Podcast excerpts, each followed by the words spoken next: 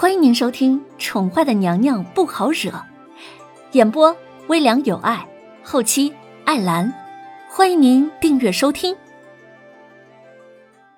第四百二十八集，影月经过叶轩寒的批准，走进内阁，先是皱着眉头看了看小灵儿的脉象，并没有发现什么异常，之后才松了一口气。提到了凌渊，叶轩寒的语气柔和了许多。这事日后再提。一路上，那女人吃了不少苦吧？娘娘很坚强，一路上不停不休，除了马儿需要补给必须停下来，她都不曾喊过一声累。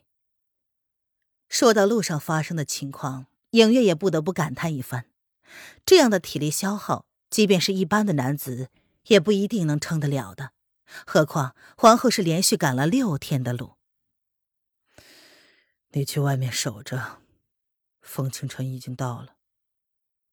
叶轩寒也不跟影月继续废话，他只是摆了摆手，示意影月可以出去了。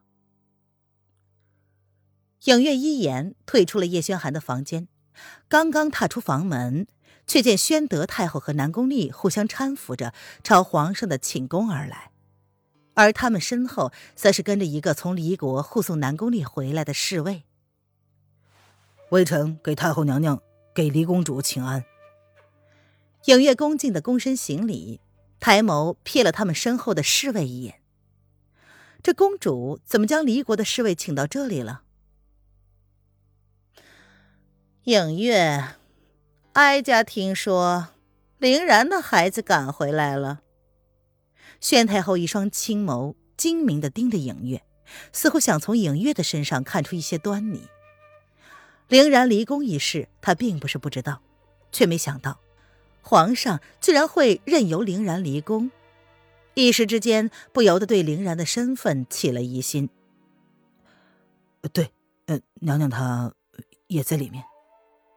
影月不敢隐瞒，也不敢对凌渊的真实身份供认不讳，只是含糊其辞的点头应道，随即转移了话题。他指着南宫里身后的男子，然后说。太后娘娘，这位是。身为影卫的直觉，影月敏锐的察觉到该男子身上不一样的气息，即便相貌平凡，但是却不平庸。他浑身上下散发着让人无法忽视的他的气质。哦，这位是离国的特使，他说有要事要跟皇帝哥哥说。所谓的要事，自然就是那个男人交给此人的任务。南宫烈不愿意开口提起那个人。他挽着宣太后的手臂，微微的收紧，面色平静的说：“啊，离国特使，有文书吗？”影月闻言挑了挑眉。特使闻言，只是默默的从怀中掏出了事先就准备好的文书，然后递给影月。影月瞬间注意到，特使大人有一双十分温润如玉的手。影月朝该男子走近了两步。他接过文书，略微的瞥了一眼，便又合上，交还给他。随后礼貌的开口：“好，那么请问特使大人，可否告知此次来我朝是为了何事？”提亲。闻言，特使大人终于开了尊口，隐藏于平凡面容下的那双眸子若有所指的看了南宫丽一眼，他的声音不大不小，却足以让在场的所有人都听得见。语气清晰而平静。什么？影月闻言有些惊讶，下意识的朝南宫丽看去，然而南宫丽也是一头雾水，一脸的茫然，似乎也在状况之外。呃，特使大人，您您是在为贵国的何人来我朝提亲的？吾皇。呃，那么。贵国皇帝提的是我朝哪家的千金呢？说到这里，影月早已认出了特使的身份，看到南宫丽一脸茫然的表情，不由得有些好笑。主子让他出来恭迎风清晨，没想到他会以这种方式出现。神医皇帝竟然亲自护送他们的公主回齐国，真是不可思议。如果他是跟着公主回来的，那么魏子峰岂不是白跑了一趟，扑了个空啊？难道他们在路上没有遇到？自然是贵朝公主。提到提亲的对象，特使大人的表情也丰富了许多。他薄唇微微的上扬，将南宫丽瞬间如同见鬼一般的表情看到了眼里。呃，好的，呃，特使大人，里面请。影月干咳了两声，十分有礼的朝风清晨打了个手势。等等，不用进去了，本公主不同意，你回去吧。然而南宫丽却突然回过神来，看着特使这张平凡的脸，她的水眸微微的眯起来，语气十分的坚决。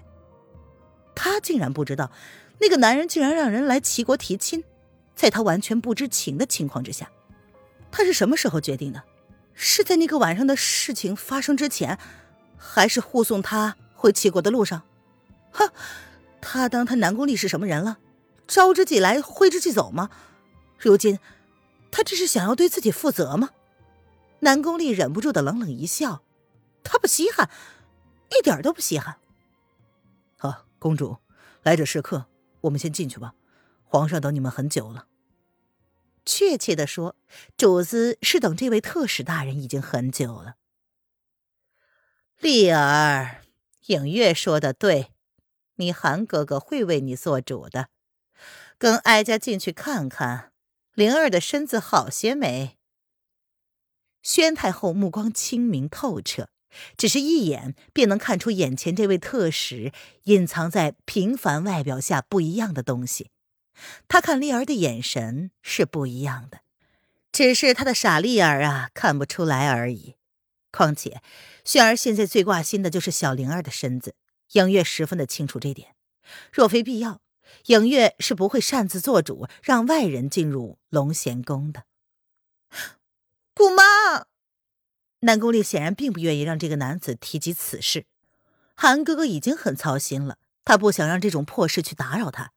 心中一急，他就忍不住的哀求宣太后：“丽儿，听话。”南宫丽的那一声“姑妈”让宣太后心中一痛。丽儿还是改不了口，叫他一声母后啊。那，那你们进去吧，反正我是不会同意的，韩哥哥也不会同意。南宫丽见抗议无效，不由得后退了两步。他愤愤的留下这么一句话之后。便转身跑开了。丽儿，宣太后见南宫丽竟然失礼的跑掉，不由得有些担忧，随即略带歉意的看了特使一眼，而那特使呢，也只是淡定的点了点头，表示自己并不介意。我们先进去吧。影月远远的看见四月那小子追上去了，他并不担心公主会出什么事儿。但是他有些不明白了，这南宫丽不是一心想要嫁给风清晨吗？怎么人家亲自来提亲了，他反而一脸的抗拒呢？影月领着两个人进了屋子，并招呼宫女给客人上茶之后，便朝特使礼貌的点了点头，这才进了叶轩寒的寝宫。主子，他来了。影月走进叶轩寒的寝宫，见自家主子坐在龙榻之上。十分专注的看着七小，心中顿时有些复杂。请他进来吧。叶轩寒闻言起身，他将床幔放了下来，将床榻上的人与摇篮之间落下了一层若有似无的薄纱。是。影月点了点头，不敢看向床榻的方向。这主子对皇后的占有欲，呃，啊，特使大人。皇上有请。影月朝特使行了一个请的姿势。多谢。男子面色不明，看不出是什么表情，但是影月却隐约察觉到了一股略显凝重的气氛。他希望一切事情能够有所转机。小主子最后的希望，就是看这位传说中的神医皇帝了。听众朋友，本集播讲完毕，请订阅专辑，下集精彩继续哦。